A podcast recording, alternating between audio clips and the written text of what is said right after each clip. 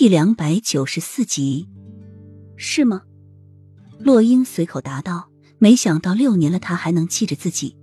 汉白玉的台阶上，一只蟋蟀从洛英脚下跳过，洛英一惊，一脚踩空，身子一弯，眼看就要从台阶下摔下去。莫尘及时抓住洛英的手臂，轻轻一带就将洛英的身子一百八十度的抱在了怀中。洛英穿着抹胸长裙，身形这么一歪。隐隐约约间能看到洛英那迷人的乳沟，莫尘连忙转过头去将洛英的身子扶正，双手一拱：“恕末将冒犯了。”洛英整理了一下仪容，轻笑道：“无事。”汉白玉台阶的下手，慕容锦停止身子，站在下面，淡淡的看着这一幕，走上前来说：“正找你呢，带你去看一样东西。”说着便要拉着洛英的手。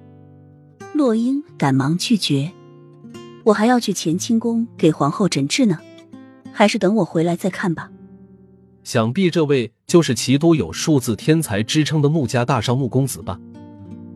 莫尘见来人一眼知道他是穆家的大少，樱花夫人的丈夫。他们两个结合在齐都可谓是家喻户晓。慕容锦抬眼看去，心眸有一刹那间的明媚，溢满笑意。正是。请问阁下是？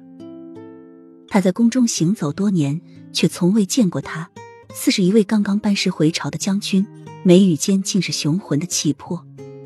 在下墨尘。墨尘也微微一笑，颔首回道：“慕容锦似乎从没有听过这个名字，脸上依然是一片茫然，但是看着墨尘脸上全是一片笑意，意义不明。”到了乾清宫，皇上和皇后早已在那等候。皇后坐在一边，似乎很不情愿。见到洛英来了，眼眸中立时闪现一抹杀气。莫将军，你怎么来了？